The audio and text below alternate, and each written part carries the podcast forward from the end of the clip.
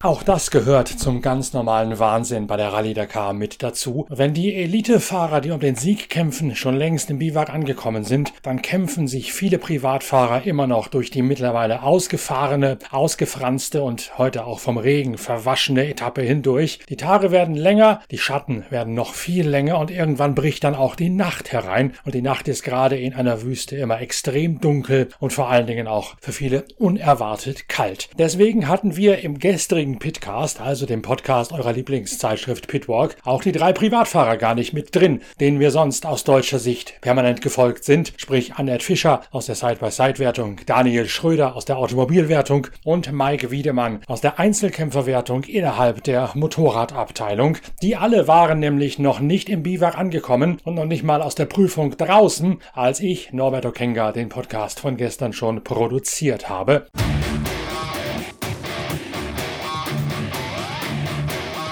Die erste, die schließlich auftauchte, ist Side-by-Side-Fahrerin Annette Fischer und für die war der gestrige Abbruch wegen Regens sogar noch Glück im Unglück.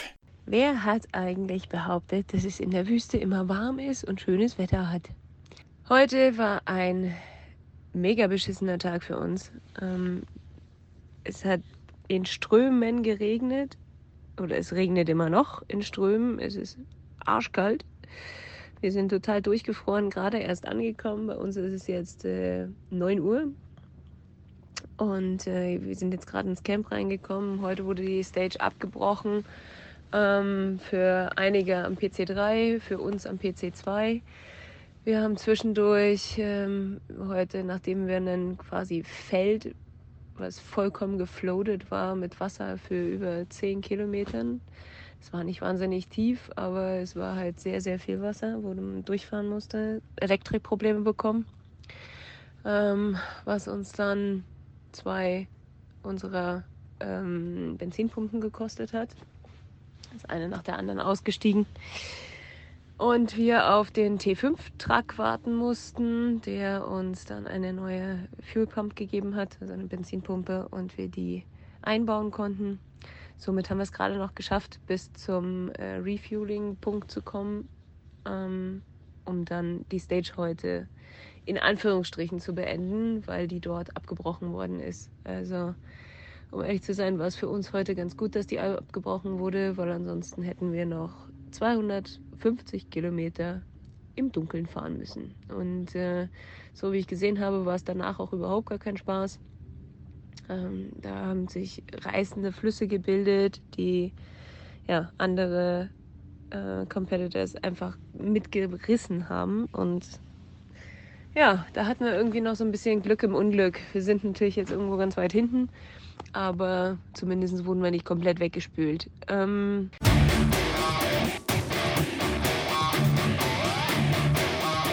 Mike Wiedemann, der Motorradfahrer auf seiner privaten KTM, erreicht das Ziel wenig später, abgekämpft aber glücklich, denn er übernimmt die Führung in dieser Einzelkämpferwertung, die einstmals mal Moto geheißen hat, also in jener Wertung, in der die Fahrer fürs Fahren, Navigieren und auch für die Vorbereitung der Maschinen völlig auf sich allein gestellt sind. Dort ist Mike Wiedemann seit gestern, seit diesem turbulenten Regentag, der neue Führende. Ich glaube, einer der härtesten Tage in meinem Leben. Mega kalt, mega viel Regen. Ähm, konnte anfangs eine richtig gute Pace gehen, hat richtig gepusht. Dann ist mir allerdings nach Kilometer 50 die, der Bolze, beziehungsweise ja, der Bolze, wo, wo die Schwinge am Motorrad hält, gebrochen. Und dann ist die, der Bolze rausgewandert und ich hätte fast Schwinge verloren. Und dann musste ich anhalten, musste es erstmal checken, aber ich konnte gar nichts machen.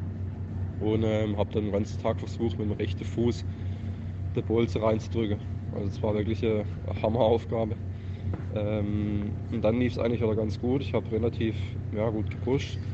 Und dann ist mir 100 Kilometer vor Schluss noch Bremsscheibe hinten gebrochen, beziehungsweise ich bin auf einen Stein geknallt im Hinterrad. Und da war die so verbogen, dass also die Hinterradbremse ging gar nicht mehr. Und ähm, bin dann 100 Kilometer ohne Hinterradbremse gefahren. Und die letzten 60, 70 Kilometer hat es dann auf einmal angefangen mit der Regnen. Sowas habe ich noch nie erlebt. Also wirklich richtige Flüsse sind auf einmal auf mich zugekommen und ich kaum noch vorwärts komme und also wirklich zum Teil bis zu der Sitzbank im Wasser gefahren. Ich habe echt noch gehofft, dass das Motorrad hält. Ähm, habe extrem Glück gehabt, bin ins Ziel gekommen.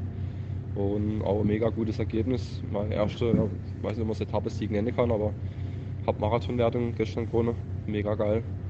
Und overall auf Platz 39 jetzt oder 40 sowas. Also wirklich mega gut.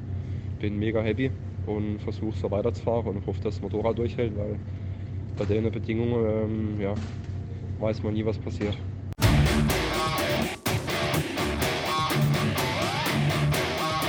Und irgendwann, es graut schon wieder der Morgen, erreicht schließlich auch Daniel Schröder in seinem Nissan das Biwak. Kaum ist er da, müssen sich die Mechaniker auf sein Auto stürzen, um es in Windeseile wieder flott zu machen. Der Weg von Schröder, von dem schrotigen Norddeutschen ins Biwak hinein, eine Geschichte für sich. Wir haben es jetzt 5 Uhr morgens in Hail. Äh, wir sind gerade angekommen im Biwak. Wir haben äh, einen harten Tag hinter uns. Wir sind morgens oder mittags losgefahren ähm, und haben gleich nach 50 Kilometern wieder das gleiche Problem, was wir die anderen beiden Tage auch schon hatten, mit dem Keilriemen gehabt. Ähm, ja, das haben wir dann repariert, sind weitergefahren und haben dann bei ungefähr Kilometer, ich glaube 190, ähm, dann Klappern gehört, sind ausgestiegen und dann hat sich äh, von der Antriebswelle für die Hinterachse ähm, der eine Schaft äh, verabschiedet.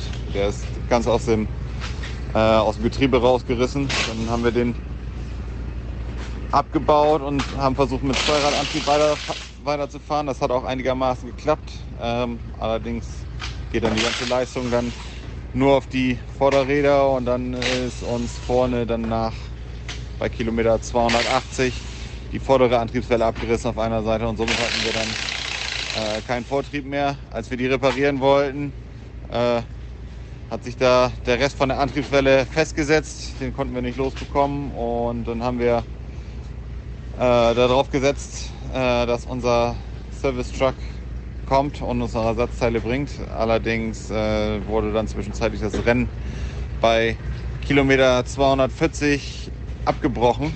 Äh, dementsprechend ist niemand mehr in die, weiter in die Etappe reingefahren. Wir haben vergeblich da gewartet. Ähm, ja, dann haben wir uns mit der Organisation auseinandergesetzt und äh, die haben dann jetzt einen LKW, also einen Sweeper Truck geschickt, um uns abzuholen und äh, noch einen anderen Side by Side. Ja, das Ganze war dann auch nicht ganz so einfach, weil der eigentliche Weg dann überflutet war und wir da nicht weiter konnten, mussten wir noch einen anderen Weg fahren und jetzt hat das Ganze von heute Abend um sieben bis jetzt äh, morgens um 5 Uhr gedauert. Ja, also nicht so besonders erfolgreich der Tag, aber wir sind theoretisch noch drin. Wir gucken jetzt mal, ob unsere Mechaniker das jetzt alles hinbekommen. Ähm, wird auf jeden Fall nicht ganz einfach. Mal gucken, wenn es nicht klappt, dann müssen wir äh, ja quasi einen Tag aussetzen und dann könnten wir das Rennen nochmal wieder weitermachen, allerdings ohne dann offiziell ins Ziel zu kommen, sondern nur noch, um nur noch ähm, ja, den Spaß an der Sache zu haben. Mal sehen, was passiert. Wir drücken natürlich die Daumen, dass das klappt. Äh, wir legen uns jetzt ins Bett. Um 10 Uhr wäre theoretisch wieder Start für uns.